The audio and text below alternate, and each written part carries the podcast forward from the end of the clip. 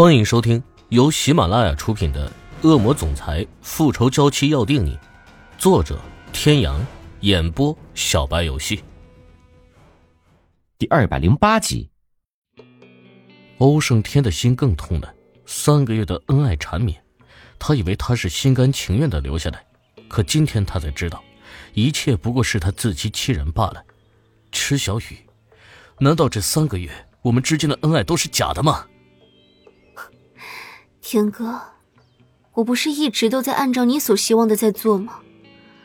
你想要我爱上你，那我就爱你；你想让我乖乖留在你身边，那我就留在你身边。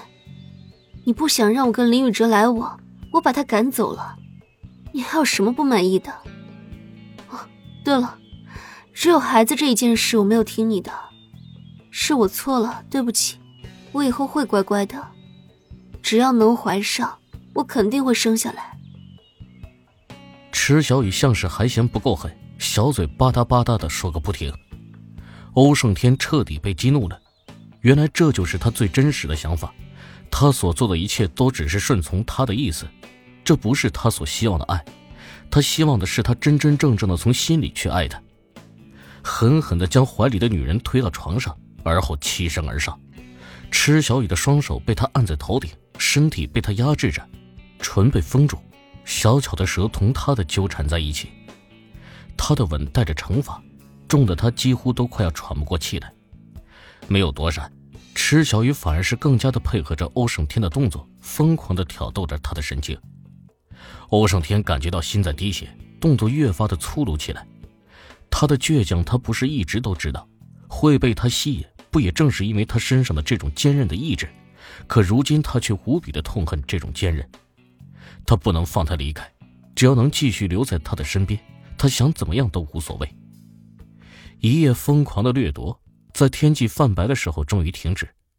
睡梦中的池小雨感觉到一双微凉的大手在脸上轻触着，缓缓的睁开了眼睛。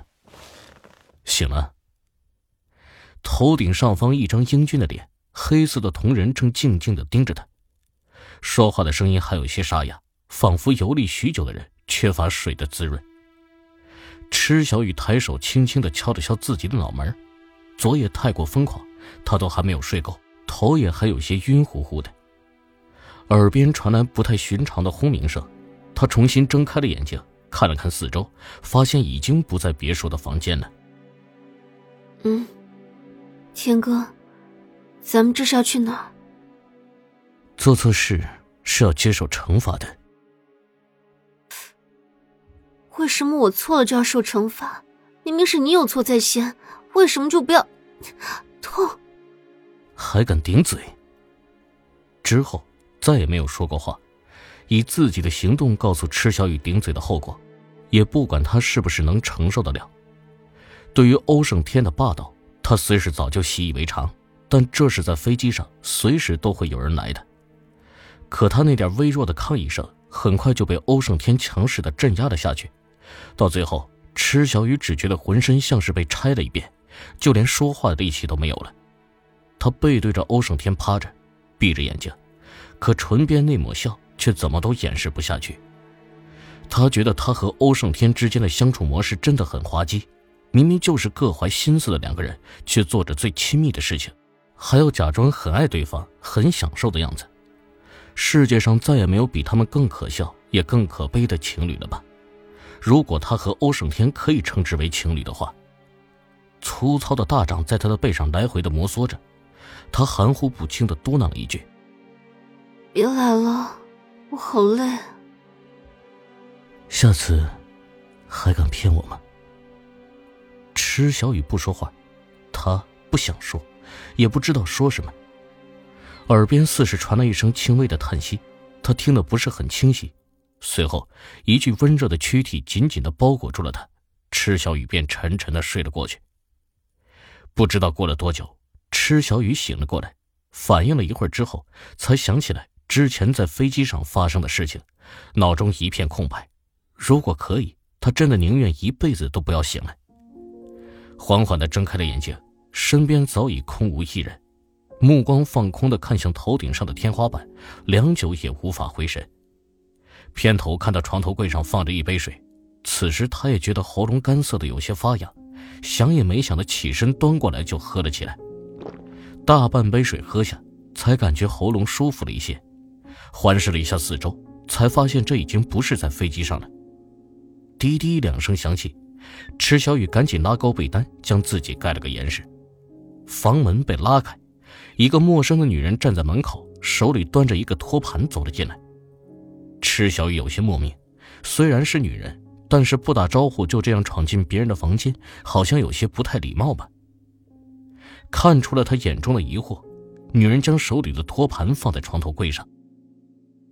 对不起，夫人，先生吩咐我给您送衣服，怕您还在睡，所以允许我可以自行进来。原来是这样，池小雨露出了一个明了的表情，先前的一丝不快也随之消散。这是在哪里？夫人，先生吩咐，若是您醒了，请您出去用餐。这是哪里？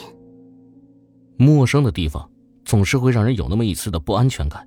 他忍着浑身的酸痛下了地。对不起，夫人。池小雨翻了一个白眼，知道再问下去也问不出自己想要的答案，于是换了一个问题：“先生还有其他事情要忙？”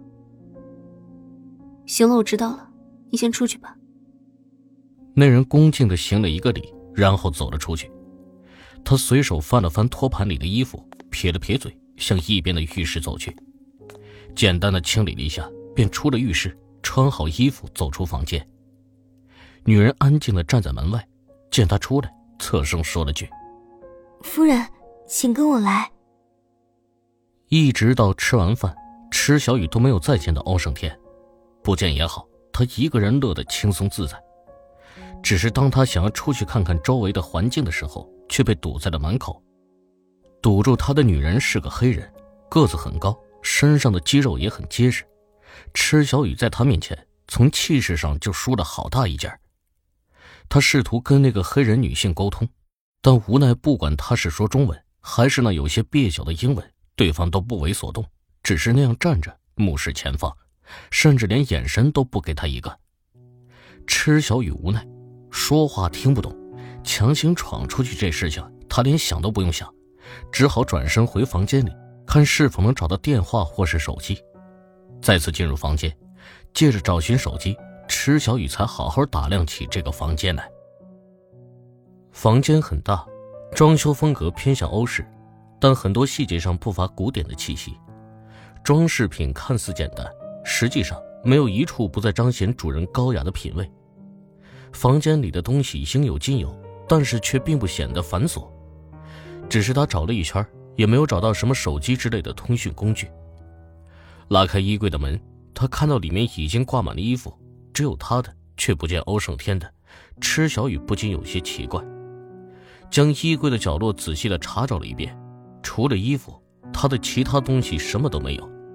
他有些气恼起来，泄愤似的扯了扯那些标签都还挂在上面的新衣服。他拉开房门，正要出去，先前的那个女人就在门口。这里到底是哪里？为什么我的东西全部在？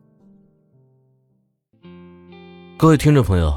本集到此结束，感谢您的收听。